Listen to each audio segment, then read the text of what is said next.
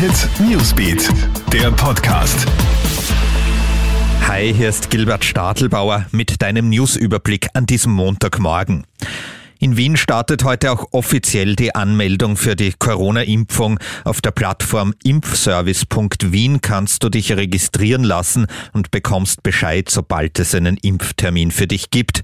Damit die Server heute nicht in die Knie gehen, hat es am Wochenende schon einen öffentlich nicht groß angekündigten Softstart gegeben.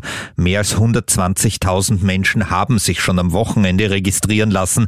Die Reihenfolge der Anmeldung spielt bei der Impfreihung aber keine Rolle, wird betont. Ein harter Schlag, so reagiert die Wirtschaft auf die gestern verkündete Lockdown-Verlängerung bis zumindest mal 7. Februar. Ab 8. soll der Handel dann wieder aufmachen dürfen.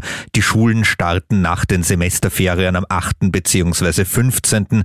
Für die Gastronomie hingegen, die ja schon seit Anfang November zu ist, gibt's kein konkretes Öffnungsdatum, auch für Theater, Kinos und Hotels nicht.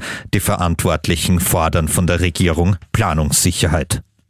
In Moskau ist Putin-Kritiker Alexei Nawalny verhaftet worden. Nach einem Giftanschlag im Sommer hat sich der russische Oppositionspolitiker in Deutschland erholt und ist nun nach Russland zurückgekehrt.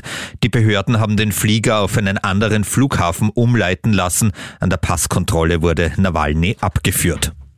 Und Schneemassen in Westösterreich besonders prekär ist die Lage in Dornbirn in Vorarlberg. Die Stadt ruft ihre Einwohner nun dazu auf, wenn möglich das Haus nicht zu verlassen. Die Lage ist gefährlich. Es kann jederzeit zu Schneerutschungen kommen.